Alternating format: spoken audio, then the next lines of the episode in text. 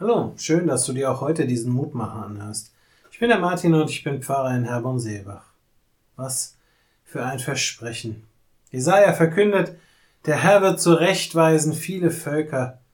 Da werden sie ihre Schwerter zu Pflugscharen machen und ihre Spieße zu Sicheln. Jesaja 2, Vers 4.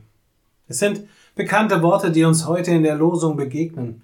Die Friedensbewegung der 80er Jahre hatte sie als Slogan entdeckt und auch in unseren Tagen werden sie an verschiedenen Stellen wieder hörbar. Denn Jesaja verkündet eine Zukunft, von der Menschen zu allen Zeiten und in allen Ecken der Welt träumen.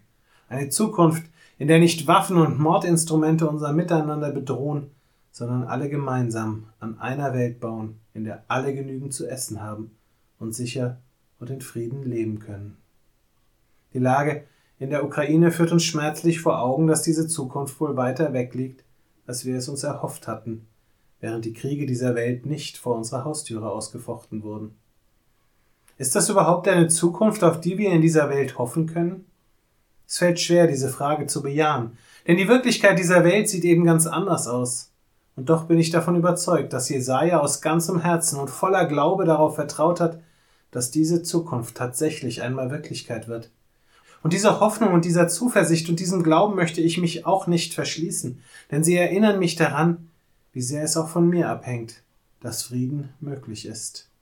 Und wie oft ich meinen Teil dazu beitrage, dass das Miteinander anstrengend und kompliziert ist. Naja, schweigen wir darüber.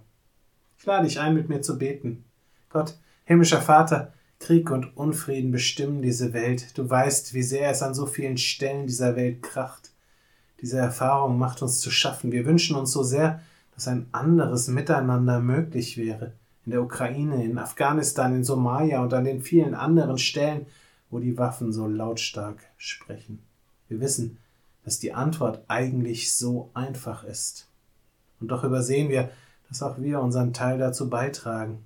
Hilf uns, dass auch wir unsere Schwerter zu Pflugscharen umschmieden und unsere Spieße zu sicheln. Hilf, dass wir unseren Beitrag leisten, dass das Miteinander nicht von menschlicher Überheblichkeit und Machtansprüchen geprägt ist, sondern von Güte, von Liebe, von Vergebung und Barmherzigkeit.